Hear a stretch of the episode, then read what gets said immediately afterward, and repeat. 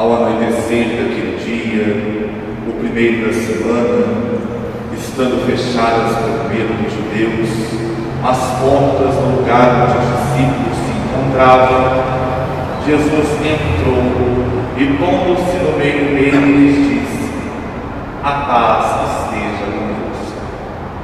Depois destas palavras, mostrou-lhes as mãos e o lado. Então os discípulos se por verem o Senhor. Novamente Jesus disse: A paz esteja convosco. Como o Pai me enviou, também eu vos envio. E depois de ter dito isso, soprou sobre eles e disse: Recebei o Espírito Santo.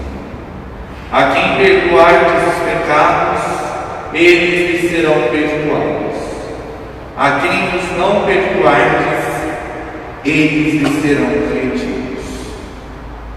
Tomé, chamado Dídimo, que era um dos doze, não estava com eles quando Jesus veio.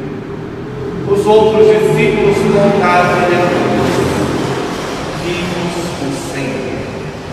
Mas Tomé disse, se eu não vi a marca dos pregos em suas mãos, são puser o dedo nas e não puser a mão no seu lado, não acreditarei. Oito dias depois, encontravam-se os discípulos novamente reunidos em casa e Tomé estava com eles. Estando fechadas as portas, Jesus entrou, pôs-se no meio deles e disse: A paz esteja convosco. Depois disse a Tomé: Põe o teu dedo aqui e olha as minhas mãos. Estende a tua mão e coloca-a no meu lado, e não sejas incrédulo, mas fiel. Tomé respondeu: Meu Senhor e meu Deus. Jesus lhe disse: Acreditaste porque me viste? Bem-aventurados os que creram sem ter visto. Jesus realizou muitos outros sinais diante dos discípulos que não estão escritos neste livro, mas estes foram escritos para que acrediteis que Jesus é o Cristo, o Filho de Deus, e para que crendo tenhais a vida em seu nome. Allah.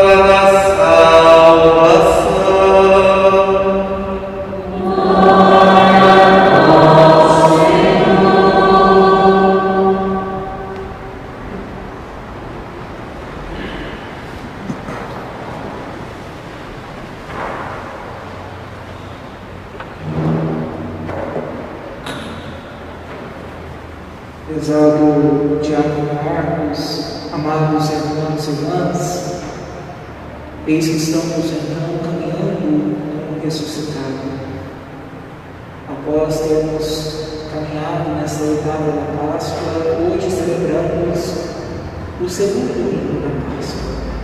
Domingo este que o período São Paulo II instituiu como domingo da misericórdia. A misericórdia do Senhor que nos fortalece em tempos difíceis como este que estamos vivenciando. E este domingo, meus irmãos, também nos faz renovar a nossa pertença à comunidade.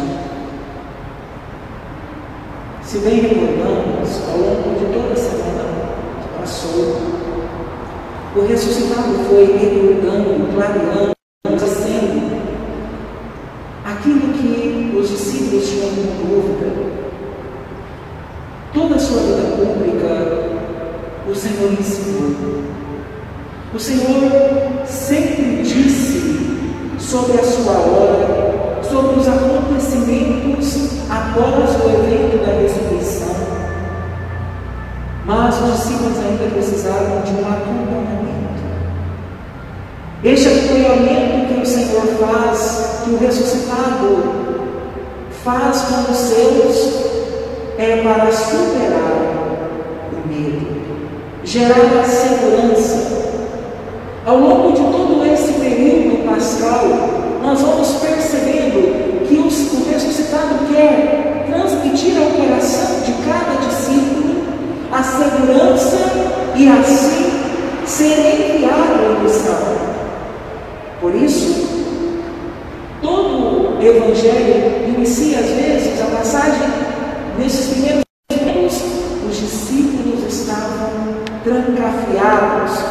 fechados por medo. Medo, medo daquilo que poderia acontecer com eles. Mas o Senhor não o preparou, não fez daquele grupo homens medrosos. O medo faz parte da vida. Quando temos medo, nós aumentamos a prudência. Entanto, este medo que os discípulos estão sentindo é um medo que abala a fé. E às vezes o medo faz distanciar. E é isso que Tomé sentiu. O medo em Tomé, às vezes, nas entrelinhas, nas nossas interpretações, vai gerando esta visão. Quando nós temos medo, nós vamos distanciando daquele ambiente, vamos distanciando das nossas atividades. E o fato de Tomé não estar ali quando Jesus aparece, quando o ressuscitado está com os seus, é algo a se pensar. É algo que nos questiona, não porque Tomé fosse simplesmente incrédulo ou fraco, mas cada um tem uma reação às vezes, meus irmãos, nós corremos o risco de querer julgar. Mas por que Tomé agiu dessa forma? Sendo um homem de oração, sendo um homem que conviveu, eu não tenho suas fraquezas. E aqui nós não estamos para julgar, mas para compreender as atitudes de cada um. Por isso, Jesus, ao entrar, diz: A paz esteja convosco, ou seja, para gerar a segurança, para superar o medo, é necessário a paz. Para ser inserido na comunidade, precisamos ter paz, ter segurança. Porque se nós não sentimos esta paz, se nós não aumentamos a nossa fé, se nós não sentimos a segurança que vem de Deus, vamos cada vez mais nos distanciando com os nossos próprios projetos, com as nossas próprias vaidades, com as nossas próprias referências e acabamos caindo no individualismo, no egoísmo, na auto-referência, nesses grandes milhões que vêm cada vez mais adentrando o coração do cristão. E é isso que o Papa Francisco trabalha conosco na Evangelho Áudio, quando se fala da crise de compromisso que cada cristão tem vivenciado em sua comunidade. Se essa liturgia de hoje nos convida à meditação da pertença à comunidade, a primeira comunidade que nós somos inseridos é a comunidade familiar. E neste tempo de isolamento, neste tempo que somos chamados a um recolhimento, a família é a igreja doméstica. E é por isso que devemos pertencer a esta família. E é pertencer a essa família que nós também pertenceremos à família paroquial, à família diocesana, família da igreja, enquanto todo o território, enquanto todo cristão.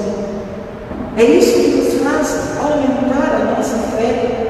Isso, meus irmãos, vai cada vez mais dilatando a nossa visão e nos fazendo compassivos.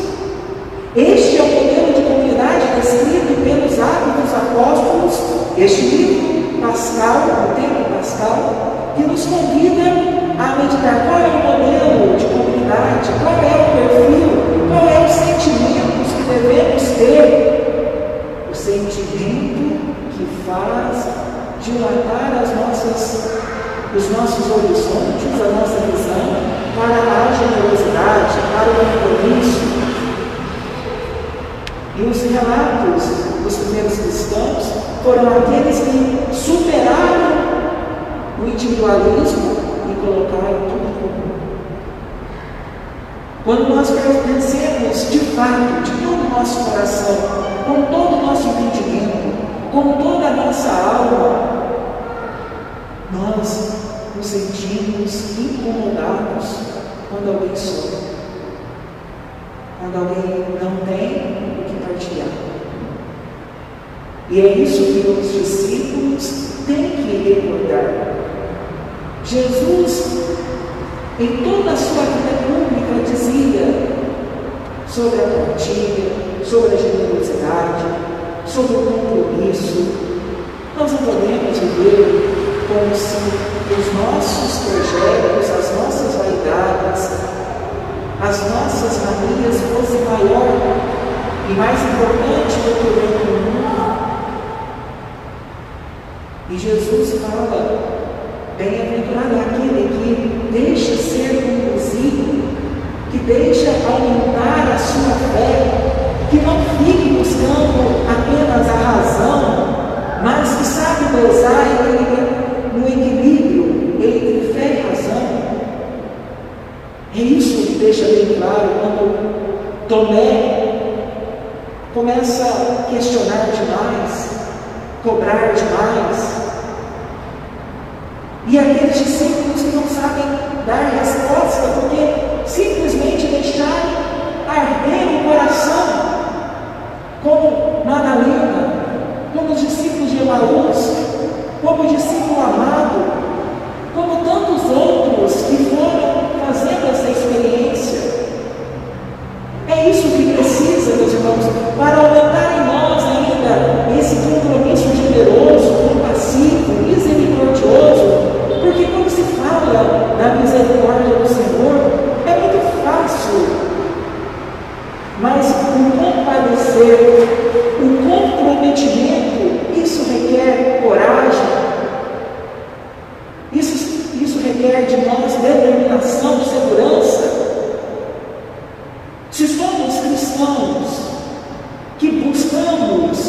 o bem comum, que buscamos ser discípulos da misericórdia,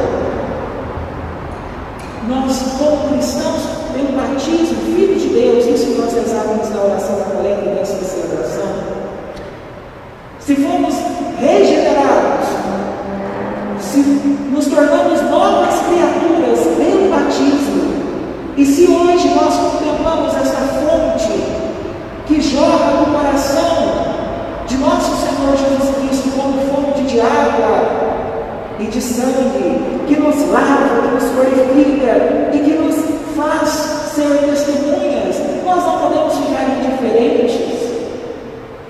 É preciso ser zelosos, cuidadores e cuidar uns dos outros é viver a misericórdia, é viver a determinação, a segurança. Nós não podemos ficar inseguros diante da missão. E hoje, a segurança que precisamos ter, meus irmãos, é não cair no desespero diante das inseguranças que temos lá fora por nós nos temos tão indeterminado que estamos vivendo. O cristão, meus irmãos, é aquele que sabe onde colocou a sua confiança.